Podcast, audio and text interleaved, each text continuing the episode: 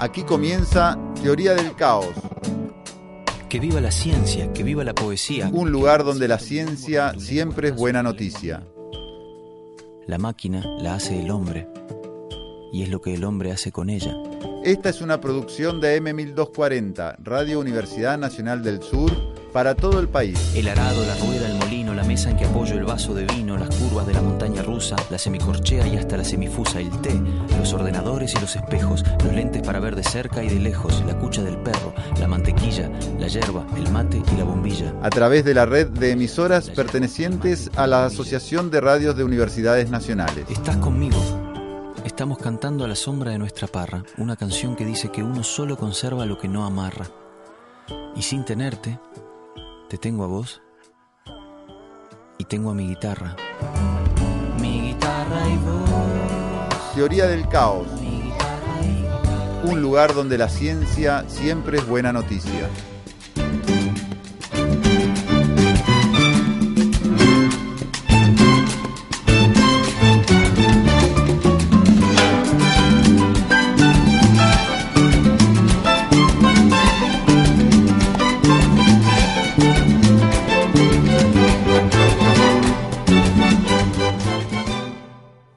Bienvenidos, buenas tardes, una vez más al aire de AM 1240, Radio Universidad Nacional del Sur. Estamos una vez más con Teoría del Caos, un programa de divulgación científica del área de comunicación del CONICET Bahía Blanca y la dirección de prensa de la Universidad Nacional del Sur. Quien les habla, Pía Escuarcia, hoy me va a acompañar José María Paz. Pepe, bienvenido. ¿Cómo estás, Pía? ¿Cómo te va? Muy Gracias bien. por esta invitación, por lo menos transitoria, en reemplazo de Marcelo, Marcelo Tedesco, el habitual conductor junto a vos de este espacio. Un placer compartir la próxima hora con vos.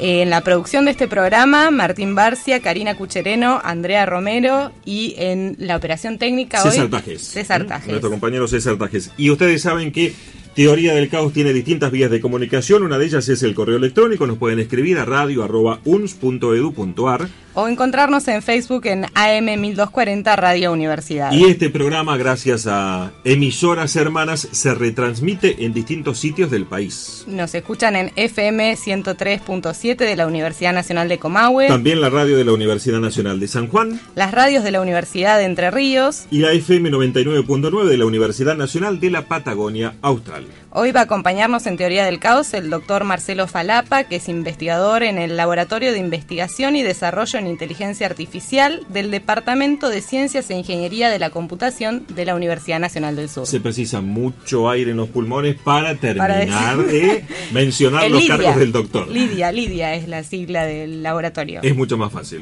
Eh, y ustedes saben también que eh, habitualmente en Teoría del Caos tenemos una nota eh, de índole nacional y en el día de hoy es con científicos de la Escuela de Ciencia y Tecnología de la Universidad Nacional de San Martín. Ellos han creado un kit quirúrgico para la regeneración de la piel. Estaremos en el día de hoy entonces aquí en Teoría conociendo mayores detalles de este trabajo efectuado en la Universidad Nacional de San Martín. Y además, como siempre, el segmento de noticias poco serias con rigor científico. Algunas estuvimos observando, así que después vamos a compartirlas con la audiencia.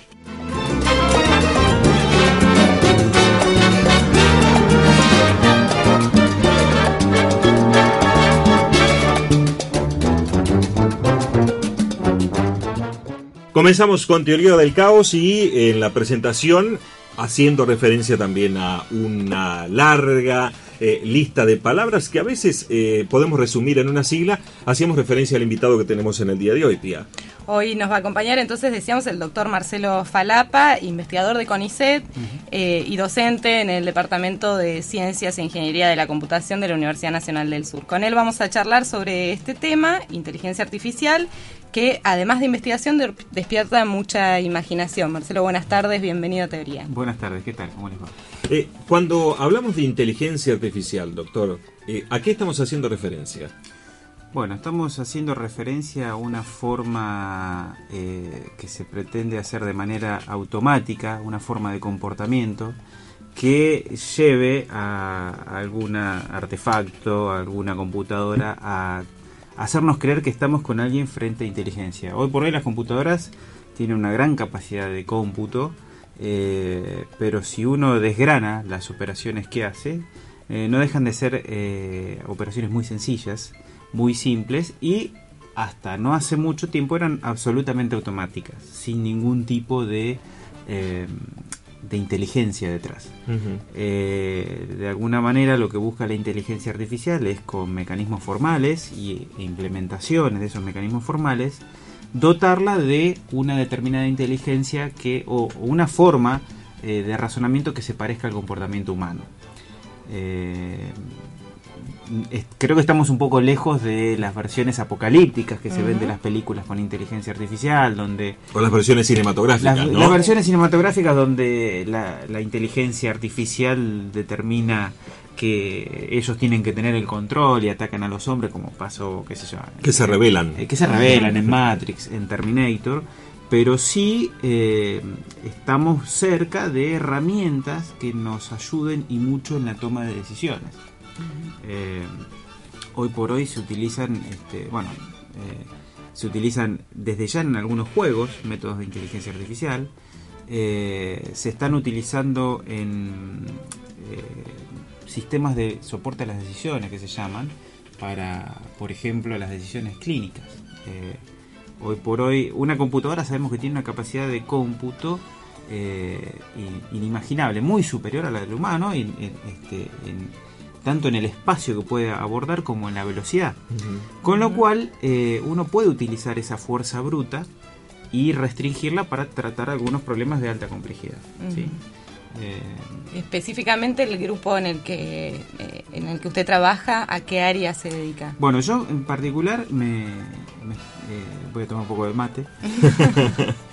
en primer término. En primer término, para, para no alargar la rueda. yo me especifico mi área de experticia sería es lo que se conoce como dinámica de conocimiento o eh, revisión de creencias. Y aclaro que el término creencias no tiene ninguna concepción eh, religiosa, sino que es una concepción filosófica eh, de, lo que es el conocimiento.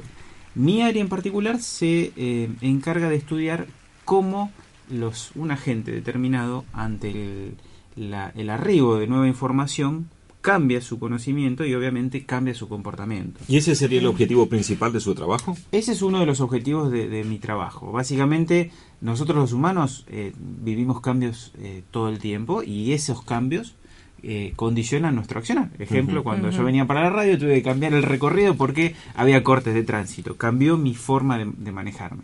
Hay cambios más drásticos que implican cambios en la forma de comportarnos. Ejemplo, eh, no sé, cuando cambian las leyes que nos gobiernan, pueden cambiar nuestro comportamiento acorde a esas leyes. Bueno, lo que yo estudio es esa, ese área que se denomina este, teoría de cambio de creencias, dinámica de conocimiento, y está vinculada a la lógica, la filosofía, a lo que se conoce como actualización de bases de datos o, a la actualización de bases en conocimiento en particular.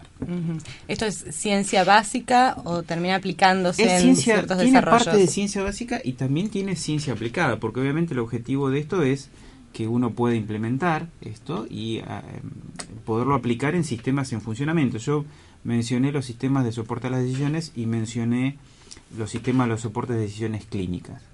Eh, ejemplo, eh, muchas veces cuando ustedes han ido a una guardia, no sé, porque tienen un síntoma, lo típico que, sucede es que el médico les dice, bueno, eh, ¿cuáles son tus síntomas? Me pasa esto y esto. Y de alguna forma, con un mecanismo de inferencia a partir de los síntomas, el médico puede determinar cuáles pueden ser las causas de esa dolencia. La diferencia que puede pasar entre un médico y un sistema de soporte es que el sistema de soporte automático puede evaluar todas las posibilidades y hacer algo em, de manera mucho más exhaustiva. Eh, entonces, estos sistemas lo que van a hacer no van a reemplazar a los médicos, pero sí le pueden llegar a dar una ayuda al, al diagnóstico de la enfermedad para luego proceder al, tratamiento de la enfermedad o de la dolencia. ¿Y algún otro desarrollo en el que haya estado trabajando últimamente? Eh, bueno, nosotros hemos trabajado en, sistemas en, mundos reducidos o en, micromundos, como han sido, por ejemplo, sistemas eh, inteligentes con robots, donde este, las acciones y el universo es mucho más reducido y donde se pretende de alguna manera que los robots sean como agentes independientes que juegan una partida de fútbol bueno, lo que hemos tratado de hacer con estas técnicas es programar cómo ante los cambios en los movimientos de los robots cambiar el comportamiento de esos robots, esos que se manejan de manera independiente y bueno, el objetivo final obviamente que es este, una partida en la cual eh, los robots ganen. ¿sí? este, de hecho, el, eh, el equipo nuestro que participó en la RoboCup en el 2004 salió segundo, perdiendo en la final por, por un gol Este, y bueno, eh, se hizo una parte, tenía una parte muy básica de dinámica y tenían toda una parte de argumentación donde de alguna manera se regulaba el comportamiento de estos agentes. Yo quiero aclarar que eh, nuestro laboratorio de inteligencia artificial tiene un área muy fuerte que es el área de argumentación, que estuvo hablando un poco el doctor Martínez cuando estuvo acá. Eh, y, el, el, por qué se da un poco porque nuestro director, el doctor Simari, se especializó en, en, la Washington University en Estados Unidos y bueno, él nos fue captando a distintos investigadores para abordar distintos temas. Bueno, yo me especialicé un poco en el área de lo que es dinámica de conocimiento y bueno, eh, pero el, el, gran eje temático de nuestro laboratorio es ese, ¿no? Eh, lo que se conoce como... En esa oportunidad el doctor Martínez nos hablaba de eh, la inteligencia artificial aplicada a los videojuegos. Nos hablas de otros campos de aplicación como sería la medicina. Podría llegar a ser la medicina, puede ser los sistemas de, en general de soporte a la edición que hoy tal vez no son tan comunes en Argentina. Eh, en, lo que a lo que se refiere a medicina, eh, no por lo que yo he investigado, de hecho tengo una, una becaria, no una becaria, una tesista en una universidad nacional que hizo un relevamiento, en particular en la provincia de Entre Ríos, y todavía estamos un poco lejos de ello, pero esa es una de las aplicaciones. Otra de las aplicaciones podría ser eh, también lo que es los ámbitos legales, donde eh, promulgar una ley puede significar eh, caer en una en una situación de ilegalidad. Una ley que es inconstitucional no se puede promulgar. Entonces, de alguna forma, ¿qué, qué, ¿qué es lo que hay que tratar? De ver cómo acomodar las leyes o el conocimiento para que las leyes de alguna manera lleguen a ser coherentes y que no nos lleven a una situación de conflicto. Si esto fuera tan fácil y tan perfecto, los abogados no podrían trabajar, porque si tuviéramos leyes que no tuvieran este, discrepancias, eh, con lo cual eh, quiero decir que es un problema muy complejo y uno lo puede abordar en instancias pequeñas, en instancias grandes es muy difícil hacer. Interesante, vamos a seguir hablando de estos campos de aplicación de la inteligencia artificial, pero ahora Pepe. La música, compartimos la música en teoría del caos y seguimos con el doctor Marcelo Falapa, investigador en el Laboratorio de Investigación y Desarrollo en Inteligencia Artificial del Departamento de Ciencias e Ingeniería de la Computación de la Universidad Nacional del Sur.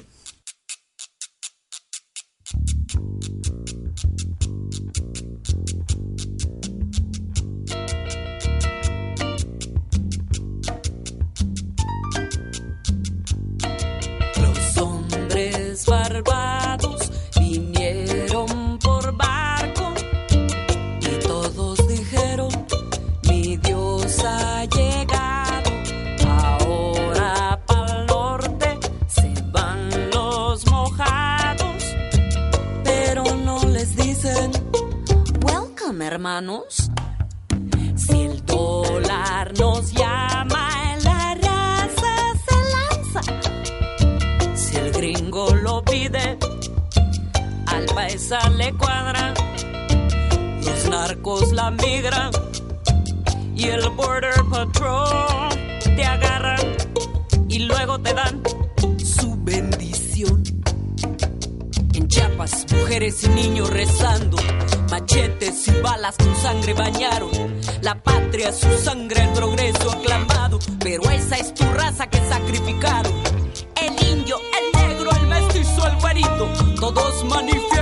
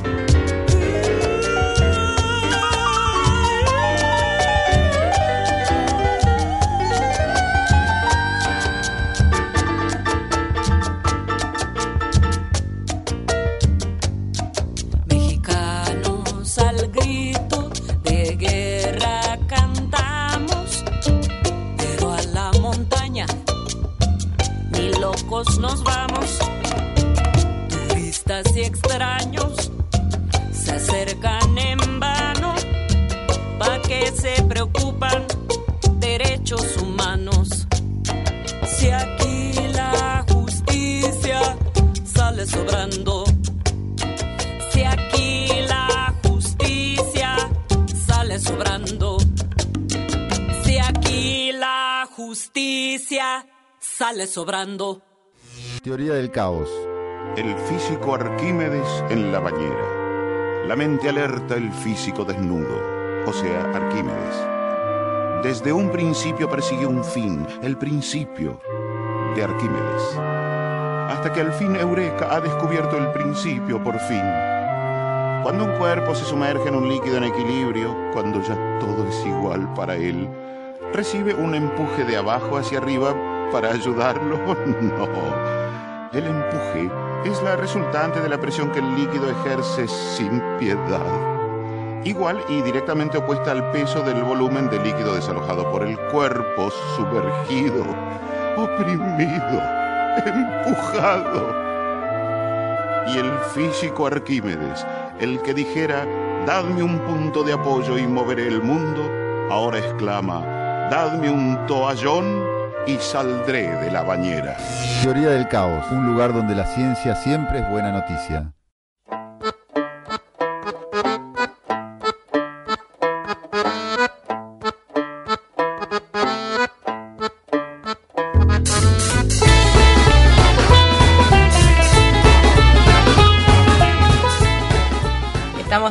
En Teoría del Caos. Eh, en minutos vamos a continuar nuestra entrevista con el doctor Marcelo Falapa, que nos acompaña hoy sobre inteligencia artificial.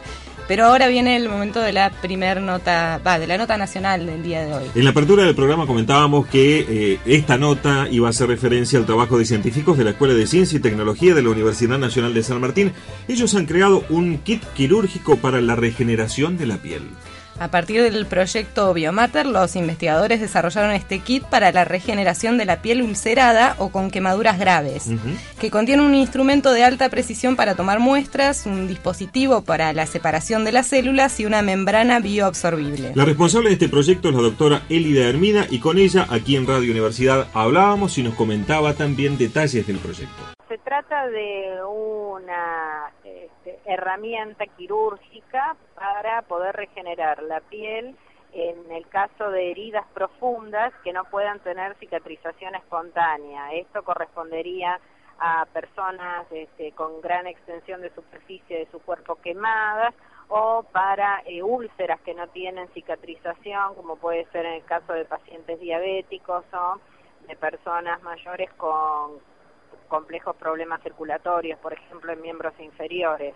Eh, así que esa es la contribución que estamos haciendo con este proyecto. El kit tiene tres elementos, una, un instrumento quirúrgico para tomar la biopsia, un dispositivo electrónico para extraer los queratinocitos, que son las células de la epidermis, y una membrana que se pone sobre la herida, tratada por supuesto, y sobre ella se siembran estas células de piel.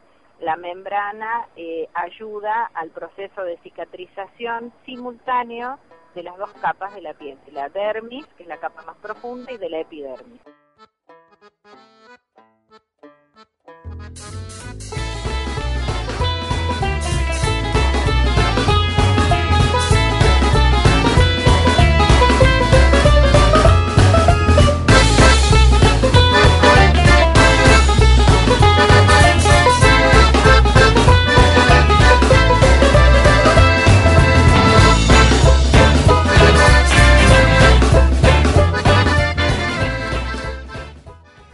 Seguimos hablando con nuestro invitado de hoy, el doctor Marcelo Falapa. Marcelo, contanos, nos estabas hablando en el primer bloque sobre esto, en qué campos pueden aplicarse estas investigaciones que ustedes llevan adelante. Nos hablabas del campo de eh, la abogacía, el campo de la medicina. medicina. Eh, también se puede aplicar eh, en todo lo que es en procesos industriales. Uno sabe bien que en un proceso industrial nosotros tenemos acá eh, una- un polo industrial muy importante. En Bahía Blanca. En Bahía Blanca. Eh, la idea es representar un, el conocimiento sobre el funcionamiento de una, de una planta y esto nos puede ayudar muchas veces a este, prevenir accidentes, a, a- a la detección de fallas y obviamente a medidas de a, a elaborar planes de contingencia ante, a- ante estas fallas. Por ejemplo, ante determinada situación de una planta y un cambio en, en la configuración de esa planta, muchas veces se produce en, en lo que llamamos el pueblo, que es parada de planta, que. Sí. que- que genera toda una movida de, de ingenieros que tienen que ir y bueno, que las chimeneas se empiezan a quemar. Bueno, eso es lo que sucede es que en, en esos, en esos sistemas eh, normalmente se trabaja con, este, no soy un experto en la parte industrial, pero lo quiero explicar desde el punto de, de vista del conocimiento, ¿no?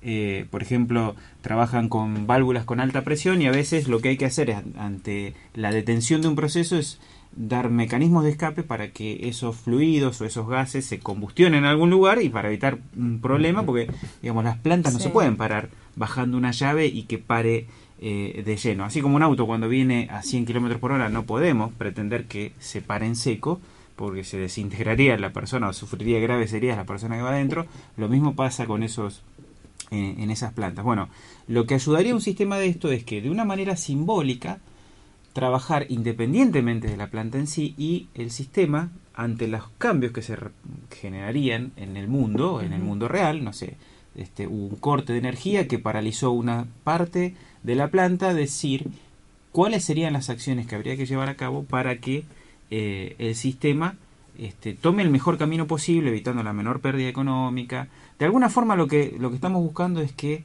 el conocimiento de un experto se pueda de alguna forma automatizar y que de, de una manera semiautomática, eh, hasta el, el ideal en muchos casos sería una automática, ¿no? Eh, se, se tomen eh, medidas para evitar situaciones eh, complicadas. Eh, también esto se, se plantea en lo que era la salud, ¿no? En, en salud uno ante determinadas reacciones de un paciente ante un- una medicación, un sistema de estas características lo que podría hacer es darnos recomendaciones. Eh, ¿Por qué digo darnos recomendaciones y no confiar plenamente? Porque donde está involucrado, por ejemplo, la vida de personas, siempre se espera el, digamos, eh, la responsabilidad de una persona. Imagínense que Con un la sistema, intervención del profesional. un profesional, un experto profesional. Imagínense un, un sistema de, de soporte que ayude a, a un profesional a tomar decisiones. Ujú. Si nosotros le delegáramos totalmente la responsabilidad al sistema y el sistema fallara una vez eh, y como consecuencia de ello, no sé, falleciera una persona, estaríamos ante severos cuestionamientos ante ese, Ujú. ante ese, eh, ante esa situación. Entonces, la idea es que este, estos sistemas con gran capacidad de, de cálculo, de inferencia y de razonamiento puedan abordar muchos casos. Yo siempre pongo un ejemplo de digo, eh, el claro ejemplo de lo que es un sistema de soporte a las decisiones, hay un ejemplo humano que era el Doctor House. Doctor House es una serie que, que- que muchos la ven, donde cuando se presenta un paciente con determinada patología, ¿qué es lo que lo hacía él, más allá de este, su personalidad tan atrapante, que, que hacía tan interesante la serie? Era ver cómo los, el equipo de, del Doctor, de Doctor House este, iba haciendo inferencias sobre las posibles causas. Y él siempre tenía un caso más, porque él, él era realmente él era el experto y el, el que más conocimiento tenía. Y él siempre abordaba un caso más. De alguna forma un sistema eh, computacional lo que va a hacer es poder eh, eventualmente tratar de abordar todas las situaciones posibles hasta determinado rango. Obviamente hay problemas que son intrínsecamente muy complejos y que a veces en tiempo tenemos que tomar una decisión. No podemos evaluar todo, porque el tiempo que nos llevaría a evaluar todo el espacio eh, no nos alcanzaría. Pero bueno, lo que nos va a dar es una exhaustividad y una rigurosidad que tal vez un humano no la puede llegar a tener. Entonces, de alguna forma lo que haría esta, eh, este área de investigación es evaluar cómo se van a manejar esos cambios para seguir teniendo un comportamiento razonable ante, ante cambios. Doctor, ¿y cuántas personas están trabajando en su laboratorio actualmente? Bueno, el laboratorio, aclaro, no es mío, el laboratorio es, eh, el, el- es el Laboratorio de Investigación y Desarrollo en Inteligencia Artificial. Cuenta hoy con eh, unos eh, 30 investigadores eh, y estoy contemplando también los becarios y tesistas que están haciendo sus tesis doctorales. o sea, ahí. es un número interesante. Interesante, es un número muy interesante y en esto debo también reconocer la importancia de este de la persona que está detrás de todo esto, que es el doctor Simari, que él motorizó el crecimiento, porque de alguna forma cuando él este, terminó su tesis y se radicó acá en Bahía Blanca, eh, fue buscando alumnos que por ahí él viera algún potencial para desarrollar y eh, formó un equipo, a- nos fue destinando a distintas áreas de, este, de trabajo. Bueno, eso fue creciendo, fuimos haciendo nuestras investigaciones y después nosotros mismos empezamos a generar nuestros subgrupos y nuestras áreas. em- empezó a crecer ¿no? cada una de las áreas y obviamente nos queda mucho por hacer y mucho por investigar. eh, Me quedé pensando en esto de las áreas, de los campos de aplicaciones y de un grupo tan grande de trabajo. Eh, ¿Las temáticas surgen de los, estos alumnos que van a iniciar su tesis o de las demandas de estos sectores como el de la medicina o la industria? Eh, en realidad nosotros eh, no esta- en- estamos haciendo un hoy estamos haciendo mucha investigación de base. Todavía no hemos hecho demasiado lo que es aplicado por el hecho de que una, un, por ejemplo, una tesis doctoral tiene que tener una contribución científica más allá de lo que sería una implementación en particular. En Argentina hay mucho por hacer y este creo que en eso, digamos, una gran deuda que tiene Argentina con eh, en esa parte. Lo que va haciendo es que en nuestros sistemas, que nosotros eh, eh, en general y nuestras investigaciones que las publicamos en congresos y en revistas internacionales tienen mucha retroalimentación de lo que se ve en esos lugares. Entonces, eh, a veces uno va a un congreso y dice, uy, qué bueno, esto se puede usar en tal aplicación y genera que uno se derive la investigación hacia un área o la amplíe hacia determinados tópicos. En general, eh, un alumno puede llegar a venir con un tema que esté relacionado y decir, bueno, esto se puede conectar con los de ustedes, pero más que nada lo que hacemos nosotros es, pensamos en, tenemos que desarrollar esta línea y ver si podemos contar con alguien que se pueda abocar de lleno a esa línea de investigación. ¿Y actualmente los investigadores jóvenes eh, sienten atracción por esta línea de trabajo? Eh, sienten atracción. ¿O por la inteligencia artificial, Eh, digamos? en particular en nuestra disciplina, eh, hoy por hoy, eh, lo que notamos es que los jóvenes que están tienen mucha, este, mucho entusiasmo. El problema que se plantea en nuestra disciplina es que como es una disciplina con alta demanda, eh, no siempre uno puede conseguir eh, investigadores que se dediquen. Por ahí el negocio privado en la empresa este, puede llegar a ser o, o- o personal Más redituable. más redituable incluso considerando que hoy por hoy eh, hay mucha modalidad de trabajo en casa Eh, hoy uno se conecta a una empresa este, y desde su casa para la empresa es bárbaro porque Sí. no gasta luz eh, no tiene que pagar una RT nada y para la persona tiene la comodidad de, de que está en su casa y si quiere parar a tomar un mate puede parar a, a tomar un mate eh, el- lo que se da mucho es, eh, es eso, ¿no? Que hay muchos jóvenes que se van al, al campo profesional y eh, no, no se dedican de lleno a la investigación. Le tiene que gustar, tiene que tener una beta este, Muy marcada. muy marcada para que, que- que le guste la, investiga- la investigación y dedicarse a ello. Eh, pero todavía tenemos eh, gente y vamos año a año renovando. Y después de esta entrevista va a haber muchísimos más. Seguramente. ¿Hacemos una pausa? Hacemos una pausa, escuchamos un poco más de música y seguimos con más teoría del caos. Te doy lo que soy y lo que tengo.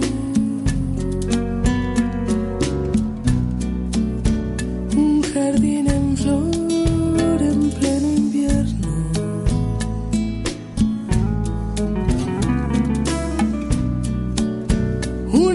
manos vacías.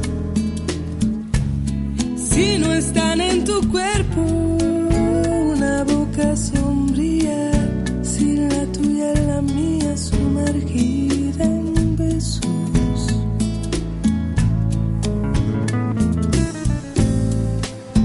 Pero no me pidas que te dé la luna porque no la tengo cuando estoy a oscuras. Quitársela al cielo no tiene perdón. Y no te amo menos si te digo.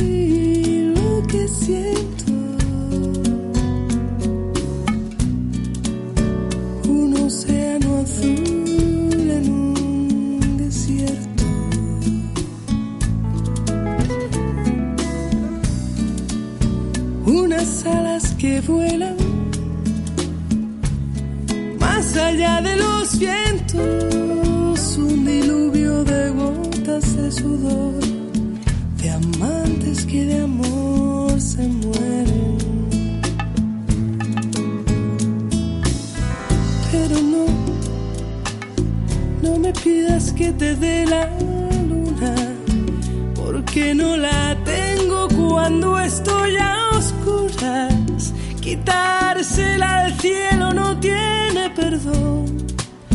Yo no te amo menos si te digo.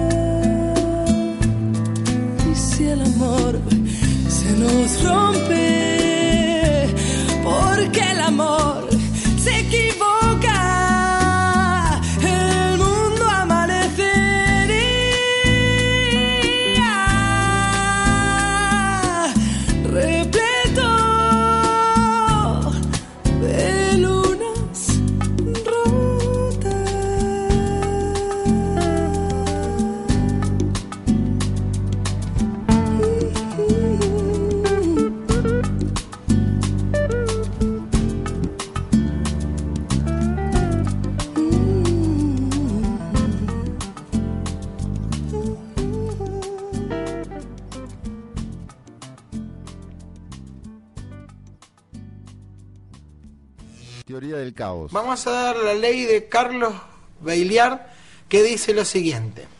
El alambre como factor fundamental del arreglo de un Ford 46, hoy en los 90, ya ha pasado puff, a la memoria de los pueblos.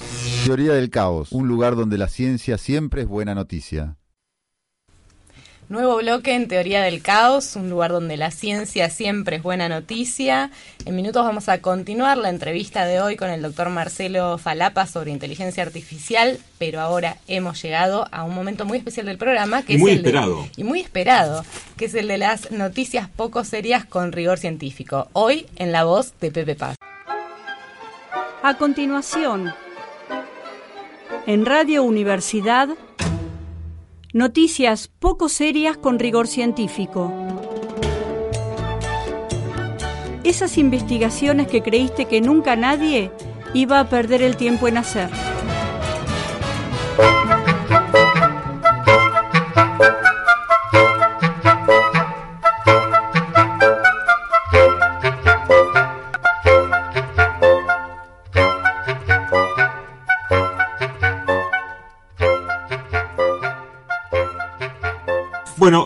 Existen investigaciones científicas que responden a preguntas realmente irrelevantes y absurdas e incluso obtienen conclusiones ridículas y hasta desconcertantes.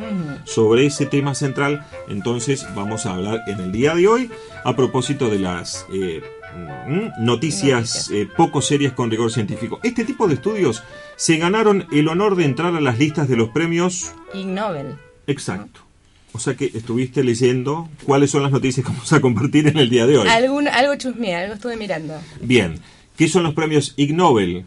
Eh, aquellos que se instituyeron en honor a Ignatius, hermano ficticio de Alfred Nobel, que otorga la revista humorística Anales de la Investigación Improbable desde 1991 a las investigaciones más insólitas. Mm, pero que son reales, son investigaciones reales. Tal cual, son reales. Hicieron un ranking de las 10 eh, más absurdas. Nosotros, por una cuestión de tiempo, entre comillas, o entre paréntesis, vamos a compartir dos. A ver cuáles. Y a propósito, hoy estuvimos compartiendo torta de cumpleaños de nuestra productora.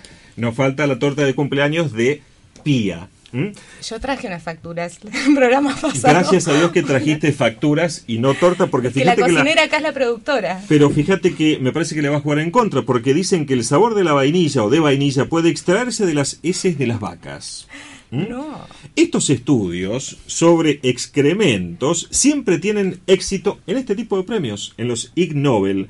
Eh, en este caso, el investigador principal, Mayu Yamamoto, muy conocido en su barrio sobre todo, aseguraba haber obtenido sabor a vainilla de heces de vaca. No nos animamos a preguntarle a nuestra productora qué tipo de esencia ha utilizado de vainilla para su torta. No, y a este señor cómo fue la metodología, ¿no? Para descubrir esta cuestión. Claro, sobre todo si nosotros aquí en el programa tenemos la nota destacada nacional, podemos llegar a una nota internacional, hacer una nota Yamamoto y ver cuál ha sido el procedimiento para obtener sabor o aroma a vainilla de heces de vaca. Pero hay otra, otra información o, u otra investigación científica absurda que forma parte de este ranking de las 10 eh, más llamativas, que es la siguiente. ¿Por qué los pájaros carpinteros no sufren dolor de cabeza? Se han preguntado y han investigado.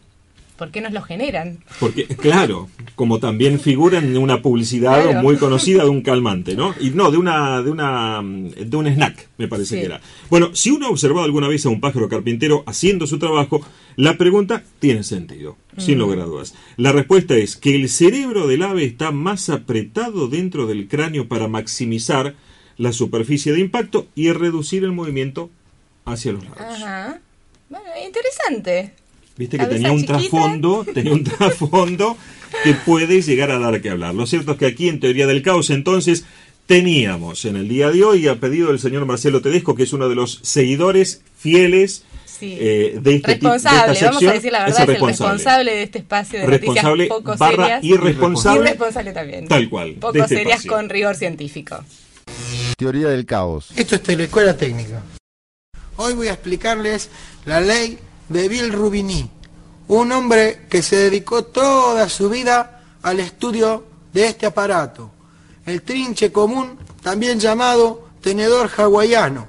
La ley dice lo siguiente, si la fuerza superficial mayor es mayor a la fuerza de masa por el, por el individuo pinchado, el artilugio pinchante se dobla, convirtiéndose en una verdadero moco. Teoría del caos. Un lugar donde la ciencia siempre es buena noticia. Seguimos en Teoría del Caos con nuestro invitado en el día de hoy, Pía. Con el doctor Marcelo Falapa del Laboratorio de Investigación y Desarrollo en Inteligencia Artificial del Departamento de Ciencias e Ingeniería de la Computación y además investigador de CONICET. ¿Alguna vez tuviste la sensación de estar trabajando en algo que hayas dicho esto no sirve para nada? Eh, bueno, las investigaciones... La verdad, ¿eh? Eh, no, no, eh, las investigaciones muchas veces eh, tienen vueltas, idas y vueltas. A veces uno eh, cree que obtiene un resultado y después se da cuenta que ese resultado perdía relevancia o que eh, la aplicación de lo que uno estaba desarrollando puede llegar a tener menos alcance del que esperaba. Eso pasa todo el tiempo. De hecho, la investigación es un camino donde uno va zigzagueando, ¿no? Uno no tiene un horizonte eh, completamente definido, porque a medida que va investigando va descubriendo nuevas cosas y va adaptándose a esas cosas que va descubriendo. Precisamente esto que yo hablaba de, de revisar el conocimiento, lo hacemos todo el tiempo cuando investigamos, porque obtenemos resultados que por ahí este, afectan eh, la planificación a futuro. Eh, lo que tiene la investigación es que a veces uno este, se entusiasma muchas veces con un, con un tema, lo desarrolla, quiere obtener resultados relevantes.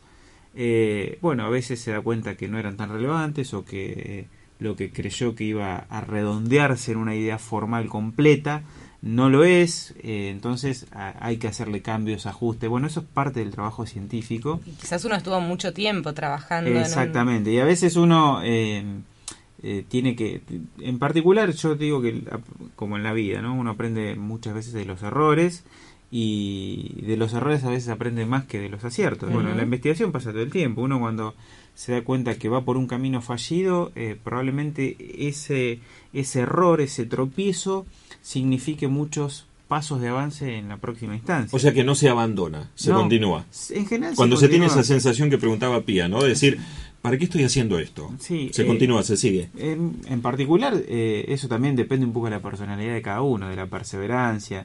Eh, en- yo soy una persona cuando me convenzo de algo, eh, soy muy perseverante y este, muy constante. eh, por, por Lo que se llama terco. terco, por, digamos, digamos que a veces llego a los resultados por demolición. Él como quería, sería. él quería utilizar sinónimos. Este, Nosotros lo graficamos. Tal cual, eh, eh, buscar los resultados por, por demolición, o sea, eh, insistir hasta que, que la cosa salga.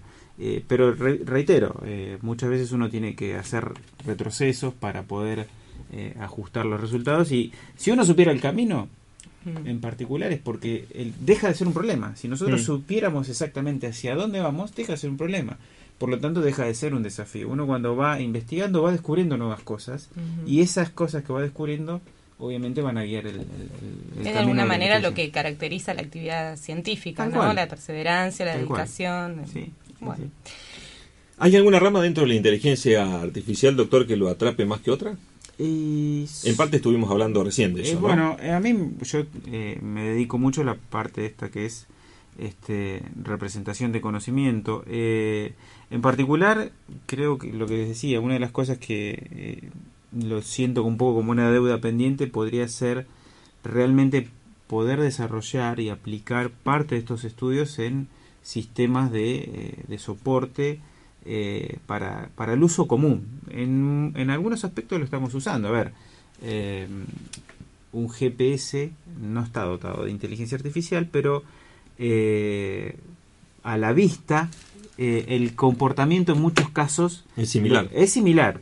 Entonces, em, una de las cosas que a mí me gustaría en algún momento hacer es poder llegar a plasmar cosas que se lleguen a este, implementar en algo que uno lo pueda pal- eh, palpar, ¿no? Mm. Eh, este ejemplo que doy de los sistemas de soporte de las decisiones son, creo, algo que da para mucho y que eh, por ahí con, con gente trabajando y con un equipo trabajando se pueden llegar a obtener resultados importantes y que obviamente todos estos sistemas tienen eh, uno una vez que los desarrolla suele eh, intentar mejorarlos bueno creo que se podrían hacer cosas muy interesantes y de gran utilidad para, para el común de la gente Y entonces esos usos o aplicaciones en distintos sectores que ha mencionado, ¿cuál es el que tiene mayor potencialidad de poder aplicarse en el, un lapso de tiempo más breve? Eh, bueno, en, en todo lo que cualquier tarea de planificación, mm, estos estos sistemas nos pueden llegar a ayudar en el sentido de que eh, de alguna forma esa capacidad que tienen de, de poder abordar un gran espacio de búsqueda nos pueden llegar a, guiar a tomar decisiones correctas sin eh, sin que nosotros tengamos que preocuparnos. Sabemos que estos sistemas pueden ser un, soporte y que esas acciones que hagamos nos van a llevar a, a buen camino. Eh, obviamente algunos pueden llegar a objetar que este tipo de eh, sistemas van a hacer que la gente cada vez piense menos y eso eso también es, es cierto pero uno de alguna forma siempre estamos hablando de sistemas donde la decisión final muchas veces recae en el humano en el Ujú. experto humano pero la ayuda que nos dan estos sistemas eh, creo que sería de vital importancia. Eh, yo hablo mucho de los sistemas de soporte a las decisiones clínicas porque eh, un tratamiento eh, bien dado en el momento justo puede llegar a, a, determinar la suerte o no de un paciente. Y este, en, en, una situación crítica donde hay que tomar medidas muy rápido, un sistema computacional tiene una, una capacidad de cálculo que a veces un humano no puede abordar. Mm. Entonces un humano eh, podría llegar a decir, bueno, tomo este camino, un poco se la juega a tomar un camino en mm. base a su experticia, este, y puede llegar a, estos sistemas pueden llegar a darles ayuda y decir, bueno, mira, este camino no te va a dar la certeza, eh, pero va a ser el camino que te va a llevar con mayor probabilidad a un, a un lugar seguro o a un destino mejor para el paciente. Va a respaldar la, la, la, decisión. la decisión. Aunque después el destino, si era, no sé, si ese paciente tenía un destino fatídico, no lo va a evitar, de alguna forma no se va a quedar convencido de que tomó la decisión correcta. Y volvemos a hablar de eh, lo que usted mencionaba en el, en el, comienzo del programa, ¿no? La idea de este tipo de sistemas no es desplazar al profesional, sino complementarlo. Complementarlo. También se, se, estos sistemas se aplican en, en, reglas de negocios, en sistemas en sistemas de bolsa, cuándo uh -huh. comprar, cuándo vender una acción. Bueno, eh, muchas veces dan recomendaciones para que una persona este, pueda tomar decisiones correctas en su propio beneficio. ¿no? Esas investigaciones sobre inteligencia artificial, ¿qué nivel de desarrollo tienen en Argentina comparándolo con otros países? Mira, eh, hoy, eh, hoy por hoy nosotros podemos decir que en, en, el grupo nuestro de investigación es un grupo eh, muy bien catalogado a nivel mundial. De hecho, eh, en lo que es Latinoamérica, yo podría decir que es el grupo más importante de este, argumentación que existe en toda Latinoamérica. Eh, la argumentación es una rama de la inteligencia artificial uh -huh. y es una rama que ha venido creciendo mucho el último tiempo porque eh, esto se va dando, ¿no? Se van dando tendencias. Hace unos años era una línea de investigación. De hecho, eh, el doctor Simar inició sus estudios en argumentación en los años 90 y hoy hay muchos congresos específicos sobre argumentación, con lo cual es una, un área que se ha ido desarrollando y potenciando en los últimos años porque se la puede aplicar en muchos sistemas, en sistemas este, multiagentes, en sistemas colaborativos. Por ejemplo, a veces uno eh, tiene sistemas donde ag los agentes por sí solos son simples uh -huh. y trabajando en colaboración pueden resolver problemas de mayor complejidad. Entonces, eh, la argumentación le puede ayudar a estos sistemas con simples, eh, trabajando con pequeños sistemas sencillos, entre comillas, este, lograr un comportamiento global muy complejo y una mm. lograr un como, como, si uno tuviera un mecanismo de razonamiento muy complejo. Bien, ¿hacemos una pausa? Hagamos una pausa, escuchemos música y seguimos en Teoría del Caos.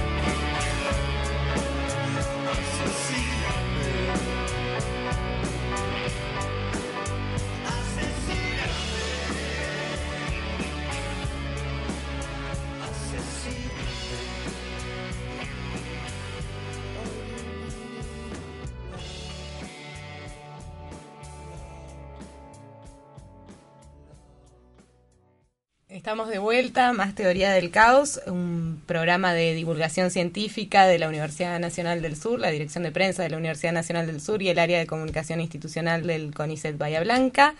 Eh, volvimos, nos queda la segunda parte de nuestra la nota, nacional. nuestra nota nacional. Y la vamos a compartir. Vamos a seguir escuchando el testimonio de la doctora Elida Hermida de la Escuela de Ciencia y Tecnología de la Universidad Nacional de San Martín, quienes, junto a sus colaboradores, han creado eh, un desarrollo muy importante en el ámbito de la salud, Pía. Se trata de un kit quirúrgico para la regeneración de la piel. Aquí está la segunda parte de la nota. Es en el quirófano donde el cirujano toma la muestra que constituye la biopsia, donde se hace la extracción de las células en un ambiente totalmente estéril y con personal este, capacitado no solamente por su profesión, sino específicamente para el manejo de este kit, eh, y donde se ubica la membrana sobre las zonas dañadas y se hace un seguimiento del paciente de acuerdo a lo que sea la gravedad de, del caso y se va siguiendo la evolución de la herida eh, con estas membranas que a su vez, creo que no lo mencioné, son bioabsorbibles, o sea, con el correr del tiempo, en la medida en que se va cicatrizando la herida, la membrana interactúa con enzimas de nuestro organismo y se descompone en sustancias que no son tóxicas para el cuerpo y de esa manera va favoreciéndose la eh, reintegración o la regeneración completa de la piel. En este proyecto estamos comenzando a trabajar en una etapa de escalado, una etapa previa de laboratorio se realizó ya hace unos tres años, pero ahora estamos trabajando ya para poder hacer este desarrollo, escalarlo y cumplir con las normativas nacionales requeridas para eh, poder transferirlo al sector productivo. Hemos recibido un subsidio eh, a través del Ministerio de Ciencia y Tecnología, a través de la Agencia Nacional de Promoción Científica y Tecnológica, eh, que nos permite justamente hacer esta etapa de escalado, salir de la tarea de investigación aplicada, eh, poder ponernos a la altura de las regulaciones necesarias para poder transferir este producto eh, al sector productivo.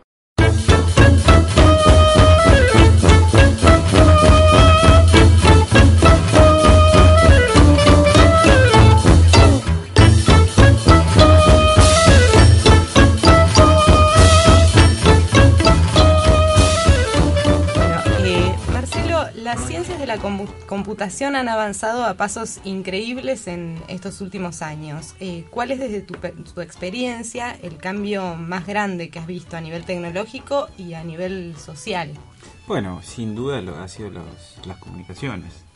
Este, las, las, ciencias de la computación han, este, han, dado muchas herramientas para que las comunicaciones de hoy en día sean eh, algo que no se imaginaba hace 15 años. Probablemente estemos ante una etapa de desarrollo tecnológico de las más este, avasallantes de la historia del hombre, porque hoy por hoy, con la, desde un teléfono celular prácticamente podemos hacer eh, muchas de las actividades que antes necesitábamos una gran máquina, un laboratorio. Hoy en un teléfono celular este, contamos con, para tomar un ejemplo de referencia, el procesador de un teléfono celular, de un smartphone, este, es eh, miles de veces más veloz que la máquina que se compró en la Universidad Nacional del Sur cuando se implantó, cuando se este, em, definió, se, se, implementó la carrera de ciencias de la computación allá por el año 83, creo que fue el año que empezó la carrera. O sea, hoy el procesador de un smartphone tiene más capacidad de cómputo que esa máquina que en su momento fue vital para la carrera y que permitía que hasta, hasta 50 usuarios pudieran estar trabajando en simultáneo. La capacidad de almacenamiento es eh, todavía mayor al de esas máquinas. De hecho, cualquier PC de escritorio este, em, superan varios cientos de la capacidad de esa máquina y esa máquina este, era algo absolutamente novedoso. Eh, bueno, eso en cuanto a lo que es computación específicamente, pero hoy por hoy desde un teléfono celular podemos controlar prácticamente la alarma, la alarma de nuestra casa, el auto, podemos eh, eh, activar procesos, o sea, todas las cosas que podemos hacer. Sí, hacernos un ele- electrocardiograma y enviarlo Claro. al médico. Hay un desarrollo cual. en la Universidad Nacional del. Sur sobre este tema. Este, y O poner una radio al aire. Eh, tal cual, tal cual. Uno puede tener eh, casi una mini estación de, de trabajo con un con un teléfono o con una este, con una computadora compleja, digamos, uno podría llegar a tener un montón eh, de, de prestaciones, hasta lo que es edición de video, de Mm. audio, y por hoy uno puede hacer eh, muchísimas tareas que antes requerían grandes equipos y equipos que se compraban cada tanto, ¿eh? y la computadora cada seis meses la podemos más o menos renovar Sí, y podemos lograr mayores Ah. prestaciones a un costo bajísimo. Eso es una de las grandes cosas que tenemos. Eh, en, el comienzo del programa hablábamos de la mirada o la imagen que tienen aquellos que no están muy próximos a la inteligencia artificial, sobre todo desde el punto de vista cinematográfico, de la ciencia ficción, ¿no? de la invasión Sí. de los clones y a dónde, dónde terminará el mundo con todo este tipo de avances. Y los que están dentro del grupo de trabajo de inteligencia artificial, ¿qué es lo que opinan de esta cuestión? ¿A dónde Eh, se llegará? ¿En qué punto estamos y a dónde se llegará? El- el- estamos en un punto, estamos eh, en un punto de, de una franca evolución donde los sistemas cada vez nos ayudan más, eh, contrario a lo que se puede ver en las películas, donde esos sistemas este, toman las riendas de, de De nuestra, nuestra vida, vida. y empiezan, ojo, hay mucha dependencia de, de la tecnología y eso también tiene su contra, en el sentido de que hoy por ahí nos falta el teléfono, pareciera que nos faltara este, un pulmón realmente. Eh, pero si uno lo puede usar de una manera apropiada, creo que vamos por un camino donde estas cosas, donde la tecnología nos va a buscar y, y, por ejemplo, la inteligencia artificial ayudar más que este, generarnos un problema o que nos tengamos que eh, buscar la forma de salvarnos. O sea, O sea, va a eh, ayudarnos a sobrevivir más que eh, poner en juego nuestra supervivencia. Descartamos la mirada apocalíptica. Apocalíptica, el Sí, reemplazo eh, del hombre. Sí, yo, la yo la descarto desde el punto de vista de lo que sería la inteligencia artificial. No, no, no estoy descartando que el hombre por sí solo este, llegue, nos lleve a un mal camino. Eso es un poco más difícil, no tengo la visión para verlo, pero en sí toda la gente que estamos en inteligencia artificial buscamos dar, este, proveer eh, eh, mecanismos formales y herramientas para ayudarnos en la vida. Sí. ¿Cómo elegiste dedicarte a esta temática y a la investigación?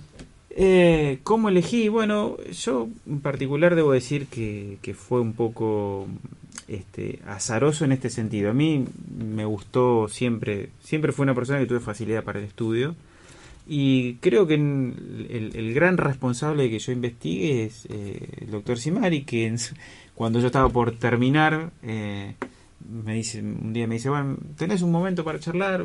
Este, había venido un investigador eh, líder en el área esta que yo hablaba, que era este, revisión de creencias y dinámica de conocimiento, y había dado un curso de posgrado y un curso para alumnos que estábamos terminando. Bueno, yo había asistido a ese curso y lo que me propuso eh, Simari es, ¿qué te parece si vos intentás aproximar computacionalmente todo este modelo formal?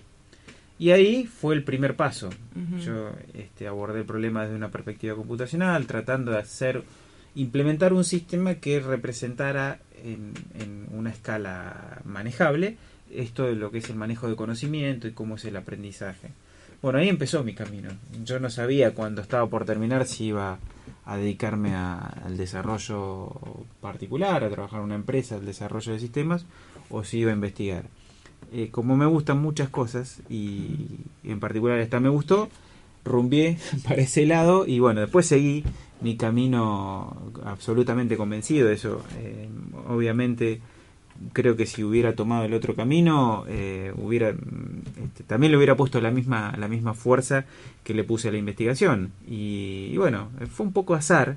Este Y después, obviamente, cuando, como el resto de las cosas, cuando me entusiasmo, me apasiono mucho y como hablábamos que soy un poco este, por demolición de actuar, bueno, este, obtuve resultados a partir del trabajo, básicamente. sí. Y de la perseverancia, ¿no? Y la perseverancia, esto es mucha perseverancia, esto hay que este, leer y Me parece que la investigación en sí, Es eso, la perseverancia es uno de los elementos fundamentales. Tal cual, hay un poco, hay este, en muchos científicos hay un grado de intuición, un grado de inteligencia, algunos con grado de brillantez, pero sobre todo hay trabajo. Si no hay Mm. trabajo, eh, este, es muy difícil que se logren resultados científicos. Yo me quedo tranquilo porque los clones no nos van a, dominar. Esa es la conclusión. Se nos acabó el tiempo hoy, gracias al doctor Marcelo Falapa por habernos acompañado. Un gusto haberlo tenido en Teoría del Caos. Bueno, para mí fue muy lindo también estar aquí. Gracias, doctor, ¿eh? muy gentil. Los despedimos. Así es, Pía, un placer haber estado en la conducción de este espacio, Pía Escuarcia. José María Paz. Y en la producción de este programa, Martín Barcia, Karina Cucherino y Andrea Romero. Y la operación técnica hoy estuvo a cargo de César Tajes. Hasta el próximo Teoría del Caos.